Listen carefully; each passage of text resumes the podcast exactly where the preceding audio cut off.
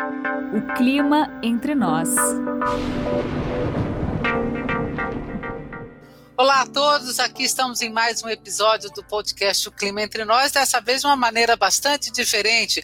Você também vai me ver e vai ver o meu entrevistado. Você vai poder encontrar este episódio do, do, do, do, podcast O Clima Entre Nós, não só na plataforma do YouTube, mas também numa matéria especial no site da Clima Tempo e depois apenas o áudio nas plataformas de áudio. Espero que você tenha um bom aproveitamento deste conteúdo.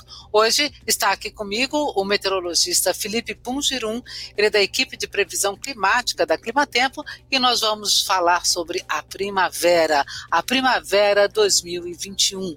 Talvez uma das estações do ano mais esperadas. Por quê? porque ela traz de volta a chuva. Nós precisamos muito desse retorno da chuva. Uh, para começar o plantio, a preparação do terreno para a nova safra de grãos, a safra de verão, que é a safra principal que a gente tem. Mas agora, particularmente nesse ano, nós estamos enfrentando uma crise hídrica muito severa. Né? Segundo o Operador Nacional do Sistema, a crise hídrica mais severa no Brasil em 91 anos. Né, racionamento apertando cada vez mais o cerco em cima do consumidor, com contas de energia cada vez mais caras, porque está faltando água nos nossos reservatórios. Bom, nós temos pela frente, então, uma primavera e depois um verão. Uh, o Felipe vai nos dar aí um panorama uh, do, da, da, primavera de forma geral no Brasil, mas antes disso, o que, que acontece para dar suporte a, a, essa previsão climática? Né? Então, o que se espera da condição uh, de temperatura do Oceano Atlântico? Isso tem a ver com o, o, a forma como as frentes frias conseguem ou não avançar né, pela costa leste do Brasil e também como está o panorama no Oceano Pacífico Central-Leste, onde nós temos formações de El Ninho e Laninha. O que se esperava é que nós eh, tenhamos aí, ao longo dessa primavera, o desenvolvimento de uma nova Laninha. Isso está confirmado. Vamos ver o que, é que acontece agora. Felipe Pungirum, seja muito bem-vindo ao podcast O Clima Entre Nós. Olá, Jô. Olá, quem nos escuta, quem nos assiste. Muito obrigado pelo convite. Espero que todos tenhamos uma ótima experiência aqui. E sempre estou à disposição, né, Jô? Sempre uma honra participar desse podcast com vocês.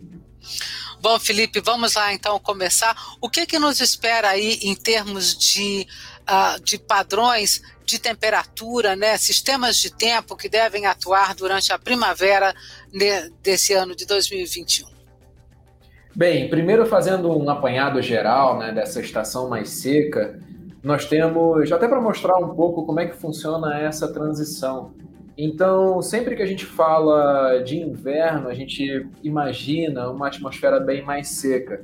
E isso é grande parte por culpa do grande anticiclone do Atlântico, né, que acaba inibindo todas as chuvas que acontecem aqui o nome já diz, um anticiclone, ele funciona de forma contrária ao ciclone. Então, se o ciclone favorece a chuva, o anticiclone desfavorece, inibe a formação dessas estabilidades. Então, nós temos condições bem mais secas por todo o interior do país, né, durante o período seco, e toda a frequência de chuvas, a qualidade de chuvas do centro-sul do país fica dependendo aqui das minhas frentes frias, que muitas vezes estão ligadas a ciclones extratropicais, subtropicais, enfim, sistemas comuns nesta época do ano. Mas, à medida que a gente avança para a primavera, nós temos uma atmosfera um pouco diferente. O que, que acontece? Esse anticiclone se afasta, permitindo as primeiras pancadas de chuva no interior do continente. Então, nós temos as primeiras chuvas geradas por calor e por umidade todo esse ar que converge para formar essas pancadas de chuva por calor e umidade precisa divergir na alta atmosfera. Então nós temos o início de uma configuração aqui que gira no sentido anti-horário, que é a alta da Bolívia, que começa a se formar durante a primavera, está em sua fase mais madura durante o verão, mas já começa a se formar aqui durante a primavera. Esse sistema, né, a alta da Bolívia, girando aqui no sentido anti-horário, acaba perturbando a atmosfera de tal modo que nós começamos a ter também uh, o nosso cavado do Nordeste, que por vezes fortalece a sua circulação aqui e se desprende em vórtices ciclônicos em altos níveis. E esses dois sistemas lá nos altos níveis, lá a 10, 12 quilômetros de altitude, a alta da Bolívia girando no sentido anti-horário e o VECAN, né, o cavalo nordeste, girando no sentido horário, acabam formando circulações na baixa atmosfera girando no sentido contrário. Então, por exemplo, na Bolívia, onde eu tenho uma configuração no sentido anti-horário na alta atmosfera, eu tenho uma forçante no sentido horário da baixa atmosfera. No Nordeste brasileiro, enquanto eu tenho uma forçante no sentido horário, eu tenho na baixa atmosfera uma forçante no sentido anti-horário. Por isso, cria-se na região central do país uma grande região de convergência. De convergência de quê? Da umidade em maior parte que vem da Amazônia e da umidade em menor parte que vem do Oceano Atlântico. E aí eu tenho uma grande zona de convergência de umidade. Essa configuração ainda está bem imatura durante a primavera, mas durante o verão já está de forma bem mais madura. E é justamente essa, esse cinturão de nuvens de chuva, esse corredor de nuvens de chuva, que dita a qualidade de chuvas no nosso verão, nas principais regiões onde precisa chover. Né, nos grandes reservatórios para o abastecimento da população do Sudeste, nos grandes reservatórios do Norte, do Nordeste, do Sudeste para a energia, né, para o setor elétrico e também é, que determina, por exemplo, a qualidade das nossas safras, né, uma vez que essas chuvas também é, partem, contemplam grande parte do Mato Grosso, Goiás, Mato Piba, Minas Gerais, Mato Grosso do Sul e também o estado de São Paulo. Então, é o principal sistema que causa precipitação, os maiores volumes de precipitação aqui no nosso verão. E aí, né, sempre para avaliarmos essas condições de chuvas abaixo, acima da média, se esses sistemas vão acontecer com maior frequência ou menor frequência do que a média histórica, nós podemos avaliar a temperatura média da superfície do mar, né, as condições em relação a uma média histórica. E o que, que nós sabemos, né, o que, que acontece hoje? Quando a gente olha para o nosso Atlântico Sudoeste, nós temos uma região mais aquecida entre o sul do Brasil e o sul da América do Sul, e uma região mais fria em relação à média histórica entre o sul do Brasil e o sudeste. Eu tenho condições que são bem menos intensas do que a média histórica, uma vez que a região mais fria, mais ao sul, está mais quente, e a região mais quente, mais ao norte, está mais fria. Por isso, a nossa situação ela não é próspera ao avanço de frentes frias. Né? A nossa situação estrutural ela não é próspera ao avanço de frentes frias, isso desde o podcast que eu gravei lá no mês de março, desde o final do período úmido, nós avançamos com essa configuração.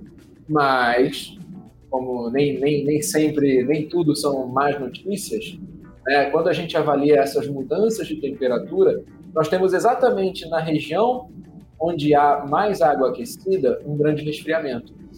E exatamente na região onde há água mais fria, um grande aquecimento. Ou seja, a nossa situação é indiscutivelmente estruturalmente ruim. Porém, vem gradativamente melhorando ao longo dos últimos meses, principalmente das últimas semanas. Não é à toa que nós estamos observando uma frequência maior de cavalos, né, que é esse prolongamento dos sistemas ciclônicos lá na média atmosfera, que causam, acabam provocando chuvas no centro-sul do país.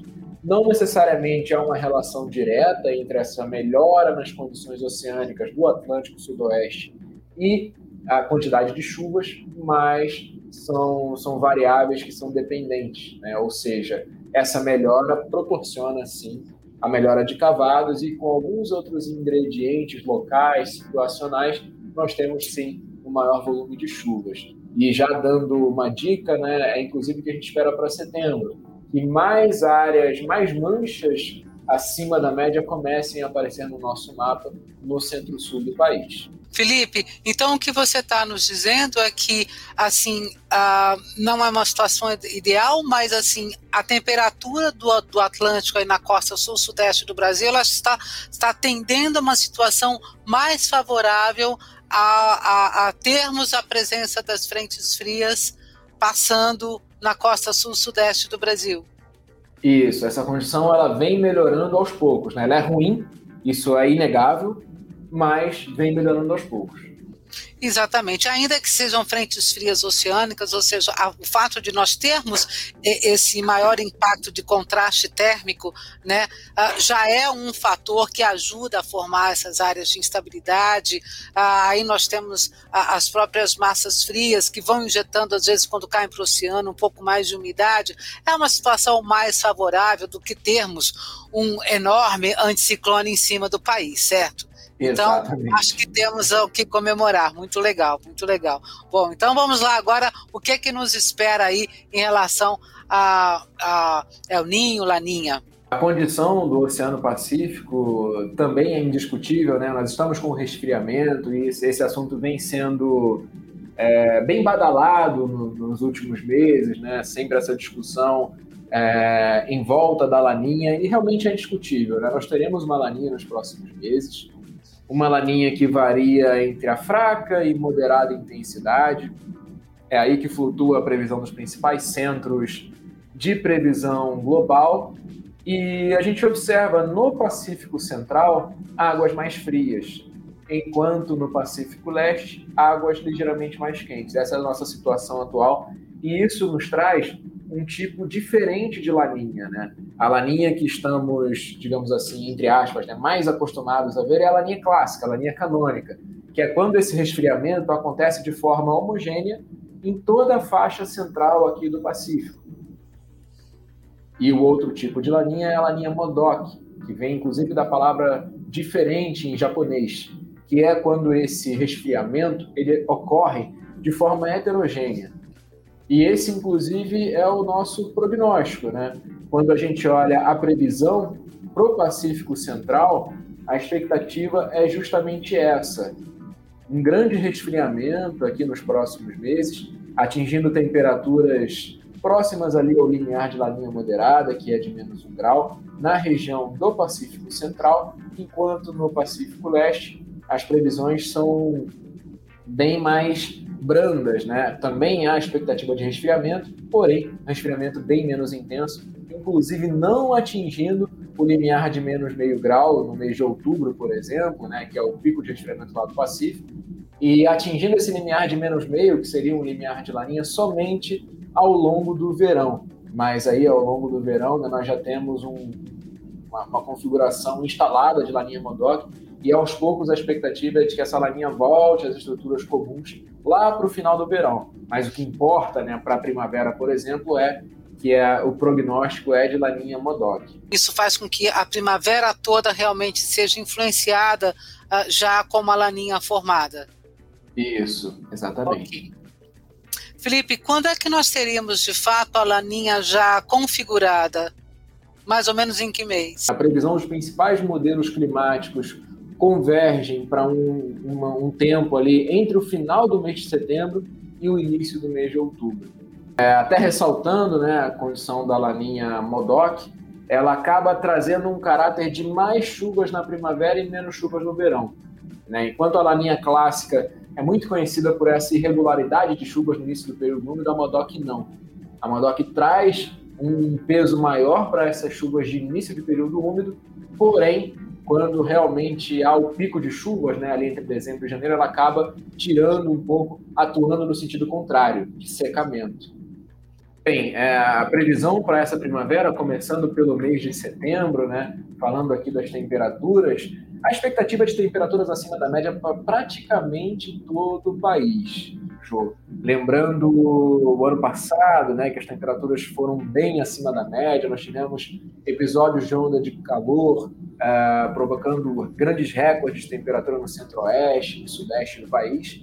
Para esse ano, a previsão ela é até parecida, né, de temperaturas acima da média praticamente em todo o país, salvo alguns, algumas pequenas regiões, né, por exemplo, o centro-sul do Mato Grosso do Sul, noroeste do Pará, mas a expectativa é de temperaturas acima da média e atenção, também é um cenário próspero a ocorrência de ondas de calor.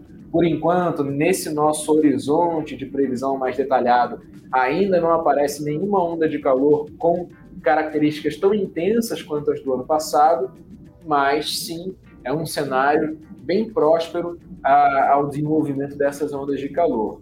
E quanto às chuvas, né, a gente espera, com essa melhor frequência no avanço de frentes frias, a gente espera sim que algumas áreas tenham chuvas acima da média, principalmente aqui no centro-sul do país.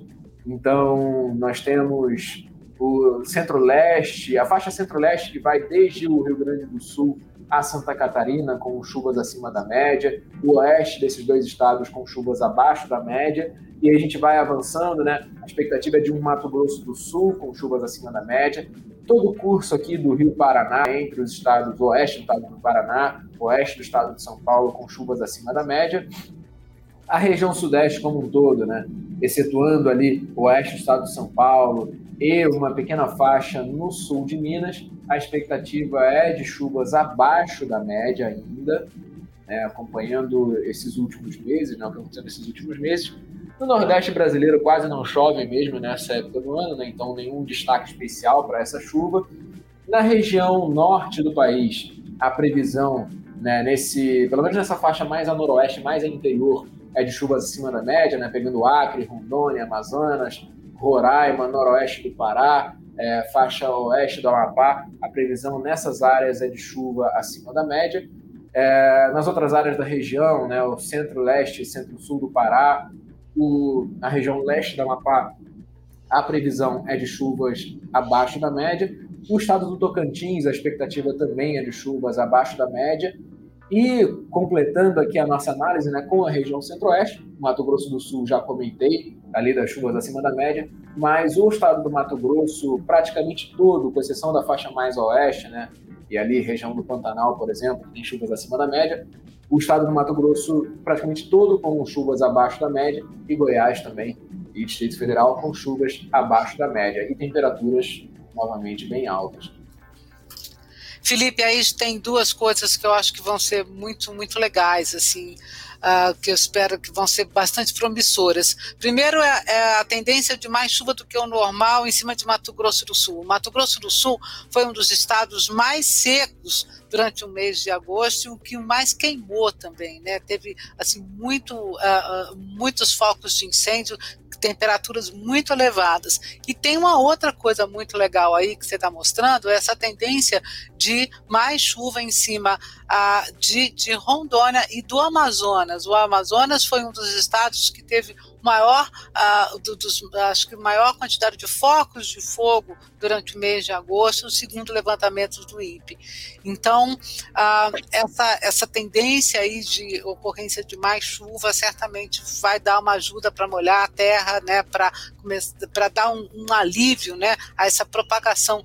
E, Felipe, torcendo para que nós não tenhamos nenhuma parada né, da Madem Julia, como teve uh, na primavera de 2020, que foi responsável por uma das ondas de calor uh, mais severas que o país já enfrentou em décadas. Né? Então, quer dizer, não só o fato de nós termos normalmente já uma insolação maior na primavera, mas a, aquele break uh, do ano passado da, da, da Madem Julian foi responsável realmente por essa por esse incentivo dessa onda de calor. Uh, Felipe, e o que é que nos espera aí para o mês de outubro de 2021? Bem, é, Lembrando aqui, né, o ano passado, como você muito bem comentou, o mês de outubro foi de bastante calor, com diversos recordes de temperatura. Então, quando a gente olha para um panorama né, do nosso consolidado mensal de temperaturas máximas de outubro, as anomalias ficaram acima da média, bem acima da média no centro-oeste, no sudeste, no sul, é, em grande parte do norte do país, em grande parte até do nordeste, até na região nordeste, né, em que as anomalias não, não variam muito em relação à média, é, principalmente nessa época do ano, mas as anomalias foram bem positivas. É, e realmente, né, nós tivemos é, um episódio de oscilação de Madden-Júnior que parou aqui com sua fase que inibe a convecção, né? ou seja, não teve nem aquele alento da chuva para diminuir um pouco a temperatura durante bastante tempo no mês de outubro. A expectativa para esse mês de outubro também é de temperaturas acima da média, e aí principalmente no sudeste, no nordeste, no norte do país, é, no, no, em grande parte do centro-oeste, né, nos estados mais ao norte, centro-oeste, Mato Grosso e Goiás, Distrito Federal também. É, sul com, com, temperaturas próximas à média histórica ali, ou ligeiramente acima, mas como um todo, para o país a expectativa também é de um mês de outubro quente. Porém, não tão quente quanto o que ocorreu no ano passado. Ainda é um ambiente próspero à ocorrência de ondas de calor, mas não temos expectativa de uma onda de calor tão acentuada quanto foi a do ano passado, até porque há previsão sim de chuvas bem melhor do que aconteceu no ano passado, né? Se a gente se nós traçarmos aqui um, um cenário do ano passado, nós é, vamos perceber, né? Nós vamos lembrar que o sul teve chuvas abaixo da média, o sudeste, ali, com exceção do Espírito Santo, do nordeste ali do estado de Minas, né? Os vales do Rio Doce, do Mucuri, do Jequitinhonha, tiveram chuvas acima da média, mas praticamente o restante da região sudeste chuvas abaixo da média, centro-oeste também chuvas abaixo da média, região norte, com exceção de Belém, teve chuvas abaixo da média, e nordeste ainda não chove muito nessa época do ano, né? Com chuvas próximas ali à média histórica. Para esse ano, a expectativa é de um sudeste com boas chuvas, até pensando em anomalias positivas no estado de Minas Gerais, Rio de Janeiro, São Paulo, né? tanto a faixa leste litorânea quanto as regiões mais ao interior, norte e oeste do estado. A única exceção da região sudeste é o Espírito Santo, onde não há previsão de chuvas acima da média.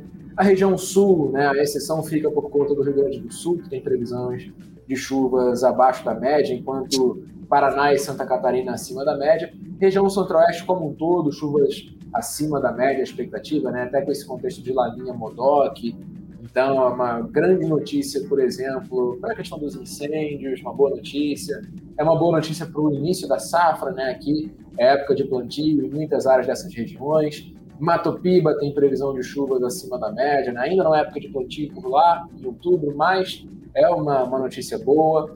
E a região norte do país, né? Essas chuvas ficam notoriamente acima da média no extremo oeste da região, entre o oeste do Amazonas e o Acre, Rondônia, mas também ficam acima da média para o interior, né? para as áreas mais interioranas do Pará e também no Tocantins. O destaque abaixo da média para a região norte vai para a faixa entre Roraima e ali a região nordeste do Amazonas. Felipe, uma, uma pergunta, uma questão aqui que eu gostaria de, de levantar com você. Nós sabemos que a laninha uh, que nós tivemos aí no verão passado e depois uh, que influenciou também parte do, do, nosso do nosso outono, foi a responsável pelo excesso de chuva que nós tivemos no norte do Brasil Uh, e a consequência principal que nós tivemos foi o recorde histórico do nível do Rio Negro, né, uh, com pouco mais de 30 metros. Né? Foi um recorde histórico do negro e diretamente associado com a laninha. Uh, nós agora retornamos a uma laninha durante essa primavera. E nós sabemos que normalmente a primavera é uma época já de menos chuva né? Quer dizer, a, é uma época, digamos assim, não é, não é seca, porque nunca é seca a região norte, mas é uma região, é uma época de, de menos chuva, né? No, na parte norte do Amazonas, Roraima, no norte do Pará, é, é uma situação mais tranquila. Essa laninha, ainda que Modoc, ela vai acabar incentivando uma primavera com mais chuva do que seria o normal, uh, também uh, nessa, nessas áreas ao norte do Brasil? É, a Laninha Modoc ela acaba contribuindo sim, jogo para a chuva nessas áreas. Então, mesmo agora, né, no período seco, a expectativa é de ainda mais chuvas. É, no mês de outubro, em particular, não há expectativa de tantas chuvas assim lá nas regiões próximas a Manaus, por exemplo. Sim, sim. Mas nas outras áreas do estado do Amazonas, sim, a expectativa é de chuvas acima da média. E uma característica comum tanto a laninha Modoc quanto a clássica, né, a canônica, essa que estamos mais acostumados, é a chuva no norte. As duas acabam favorecendo a chuva no norte do país. É, isso a gente precisa ter bastante atenção ainda, porque, ah, ou seja, se nós falarmos de já uma tendência de mais chuva numa primavera vindo de um inverno e de um, de uma, de um outono, né, já com excesso de chuva, né? Aí na primavera não vai ter tanta trégua assim. E aí depois ainda entra o verão, né? Então a gente tem que ter uma bastante atenção aí para os rios da região norte, né? no próximo verão também, uh, em função dessas atuações de laninha, né? Felipe, e aí, né? Como é que vamos ficar então no nosso novembro de 2021? Bem, a expectativa para novembro, acompanhando ainda aquela tendência de outubro, né, de chuvas mais regulares, a expectativa quanto à temperatura ela é de que as áreas mais ao interior tenham temperaturas ali entre a média, ligeiramente abaixo, até pela, pela expectativa das chuvas mais volumosas que estamos esperando. É, mas essa configuração ela não se estende para o restante do país. Então, por exemplo, região sul, a previsão é de temperaturas acima da média. A faixa leste aqui do sudeste, que vai desde o Espírito Santo, Rio de Janeiro, pega ali os vales do Jequitinhonha, Mucuri, Rio Doce, de Minas Gerais, a temperatura é acima da média. Região Nordeste, temperatura acima da média na maior parte. Região Norte também, temperatura acima da média na maior parte. E a região, a região Sudeste, né, as áreas mais ao interior, o estado de São Paulo, as áreas mais ao interior do Sudeste, pegando o Triângulo Mineiro, Norte de São Paulo, a expectativa, sim, pelo volume de chuva, é de temperaturas mais atenuadas né, em relação à média, temperaturas uma, ligeiramente, entre a média ligeiramente mais baixas em relação à média. E isso, essa tendência, né, muito pela questão da previsão de chuva. A previsão é de chuvas abaixo da média no sul do país, nos três estados da região. Em, no estado de São Paulo, a previsão é de chuva abaixo da média desde o oeste, a faixa que vai do oeste do estado passa pelo sul, litoral sul, faixa leste, né, é, Vale do Paraíba, capital, é, essa região, todas essas áreas ficam com chuvas abaixo da média. Áreas mais ao norte do estado, divisas com Minas Gerais, com chuvas acima da média. Triângulo Mineiro, chuva acima da média. É, Rio de Janeiro, Espírito Santo, é, região, faixa leste ali, mineira, vales do Jequitinhonha, norte de Minas, Jequitinhonha, Vale do Mucuri, Vale do Rio Doce, chuvas abaixo da média. Região nordeste, com chuvas abaixo da média mais para o interior, né, mais próximas ao Mato Piba, interior da Bahia. É, os estados os estados mais a norte, mais a leste aqui, com expectativa de chuvas próximas à média histórica, né? não, é, não é época de chuva mesmo na região. E no norte do país, a expectativa para todos os estados da região, para quase toda a região, é de chuvas acima da média. E para o centro-oeste, né, praticamente toda a região também com chuvas acima da média, com exceção da faixa leste aqui, Mato Grossense, e do, do centro-norte goiano. Mas praticamente aqui, é, é, a expectativa de chuvas boas também em novembro para o agro, por exemplo, né? e também aqui para as áreas de abastecimento. Né? Mas já é uma dica do que está por vir nos próximos meses, em relação ao mês de outubro, né, já é um mapa um pouquinho mais seco. E aí, já dando a dica também, né, nós não vamos falar sobre dezembro aqui nessa gravação, mas nesta gravação, mas já é uma, uma expectativa de um de, daqui para frente de um ambiente um pouco mais seco. Então, a partir de novembro, né, é, iniciando dezembro, janeiro, a nossa previsão já é de um, de um sudeste, um centro-oeste, um nordeste mais secos. Ou seja, é, aqui tem uma, uma, uma situação bastante interessante que é uma tendência de mais chuva do que a média, justamente no coração dos reservatórios de energia, né? Mas eu acho que aí é preciso, até gostaria, Felipe, que você é, explicasse um pouquinho melhor, porque a nossa deficiência é extremamente grande, né? E não é realmente um, um novembro com um pouco mais de chuva que vai resolver a nossa situação, né? Exatamente, Jo. E aí acho que você foi cirúrgica nessa observação. Quando a gente olha para as áreas dos principais reservatórios, né, reservatórios do Alto Paraná, do Alto Tocantins, do Alto São Francisco, até tem algumas áreas né, onde a previsão é de chuvas acima da média. Só que a média de novembro, para a região, é aqui no máximo de 200 milímetros. Quando a gente fala para essa mesma região em dezembro, em janeiro, aí nós estamos falando de, de médias históricas de 350 milímetros, regiões até com médias maiores. Então, os principais meses né, dessa chuva, claro, novembro é importantíssimo, é. Está ali nos top 3, top 4 meses que mais chove, mas os meses mais importantes são dezembro e janeiro, que são a maior média de chuvas na região. E também nós temos que lembrar que essa toda essa situação ela foi construída com vários anos de chuvas não muito regulares, né?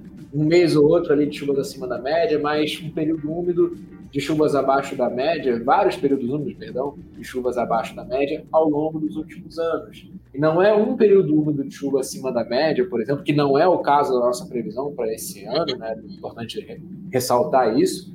Não é o caso de um período úmido que vai resolver a nossa situação.